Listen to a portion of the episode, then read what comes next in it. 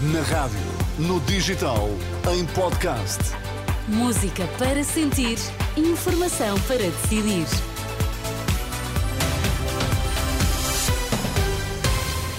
Notícias para ouvir agora na Renascença. Vamos saber quais os títulos em destaque a esta hora.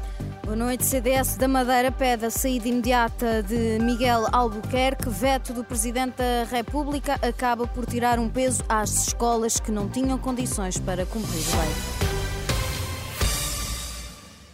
O CDS da Madeira pede a saída imediata de Miguel Albuquerque, arguído por suspeitas de corrupção. Em conferência de imprensa no Funchal, Rui Barreto, o líder do CDS Madeira, defendeu que o ainda presidente do governo regional não tem condições para continuar. O senhor representante da República, Dr. Irineu Barreto, deverá aceitar com efeitos imediatos a admissão do senhor presidente do governo regional, com todos os efeitos legais daí decorrentes. Declarações do líder do CDS Madeira, que integra a coligação governamental na Madeira. Horas depois de Miguel Albuquerque ter apresentado a demissão do cargo de presidente do governo regional ao representante da República. Um pedido que, no entanto, não tem efeitos imediatos para permitir a votação do orçamento regional, marcado para a próxima semana. Devido à greve dos funcionários judiciais às horas extraordinárias, foi adiado para esta terça-feira o início do interrogatório aos três arguídos da Operação Judicial da Madeira. À saída do tribunal, o advogado do empresário Avelino Farinha referiu que também há lapsos por parte do Ministério Público que têm de resolver, de ser resolvidos. Entretanto, Cristina Pedra vai assumir a presidência da Câmara do Funchal. Até agora, vice-presidente ocupa o lugar deixado por Pedro Calado, que renunciou ao mandato devido a suspeitas de crimes de corrupção. O veto do Presidente da República acaba por tirar um peso às escolas que não tinham condições para cumprir a lei.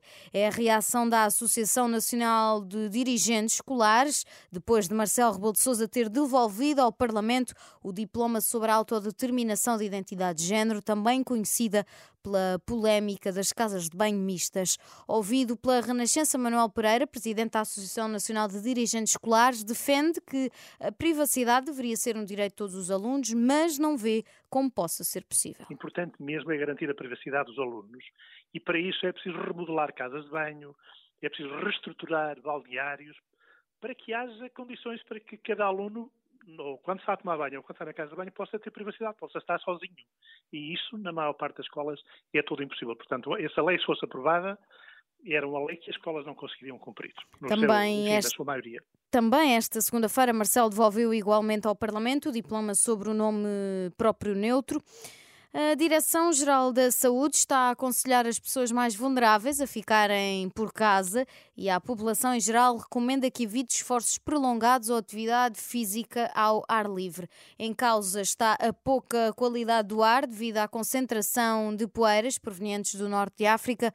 O fenómeno deverá afetar especialmente as regiões do Alentejo e Algarve e o interior eh, da região centro. A DGS pede atenção especial a crianças e idosos. O embaixador israelita em Lisboa condena as frases antissemitas que foram exibidas na, na, manifestação do passado sábado pelo direito à habitação no Porto.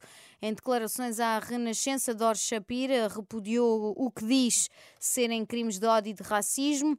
Já a plataforma Casa para Viver, organizadora das manifestações de sábado, garante desconhecer a existência das frases antissemitas e afirma que responsabilizam apenas quem as produziu e levou.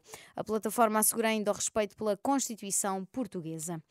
Um terremoto de magnitude 5.7 atingiu a região de Xinjiang, no noroeste da China, sem vítimas ou danos materiais registados até ao momento, informou o Centro de Rede Sismológica do país asiático. O terremoto, com epicentro a uma profundidade de 10 km, ocorreu às 6h27 da manhã, na hora local, ou seja, às 10h27 da noite, na hora de Lisboa. O facto de a zona ser pouco povoada fez com que o número de vítimas permanecesse baixo, apesar da intensidade dos dos tremores.